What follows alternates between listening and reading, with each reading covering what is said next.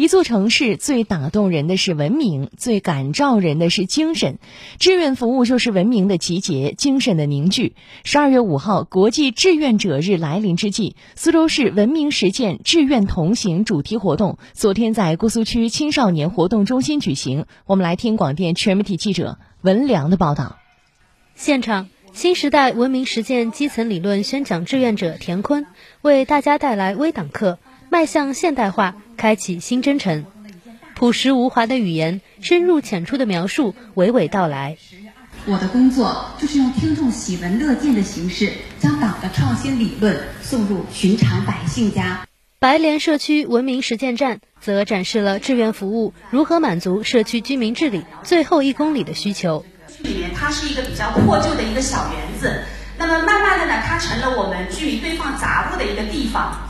但是我们就是为了整治、提升整个社区环境嘛，就是将它打造成了一个比较，就是一个新的哎志愿服务阵地。那现在呢，它也成了我们老新村里面的一个网红打卡地。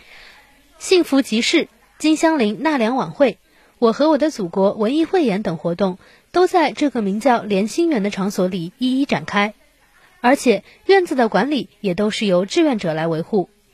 白莲社区新时代文明实践站站长、社区书记管丽君，致力于营造这种睦邻关爱啊、社区照顾啊，还有就是讲奉献，哎，然后大家就是比学赶超这种这种氛围。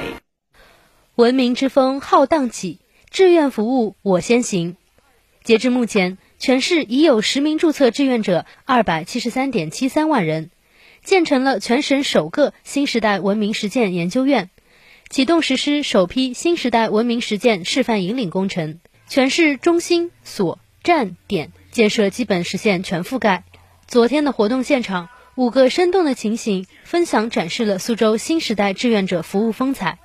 献给文明交通志愿者的歌，歌颂了准时准点出现在路口的文明交通志愿者。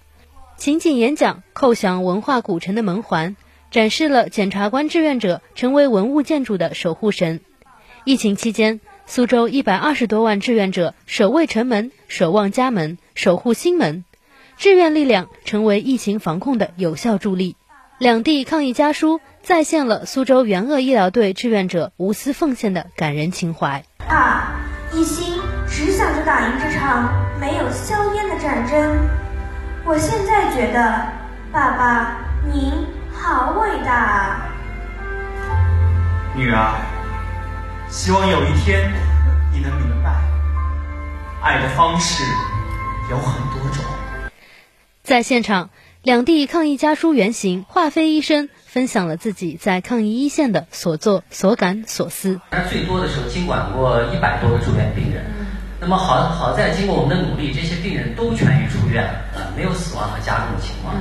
所以看到这个结果，实际就是讲，我也是感觉内心感到非常的欣慰和感觉值得。谢谢谢谢华医生辛苦了，谢谢。三二一，活动现场启动了全市范围内征集二零二一年度苏州市重点志愿服务项目。新一年里，项目扶持工作将全面提档升级，深挖扶持一批优质团队的创新项目，引导团队实现自我发展和自我造血，为全市文明实践志愿服务工作赋能。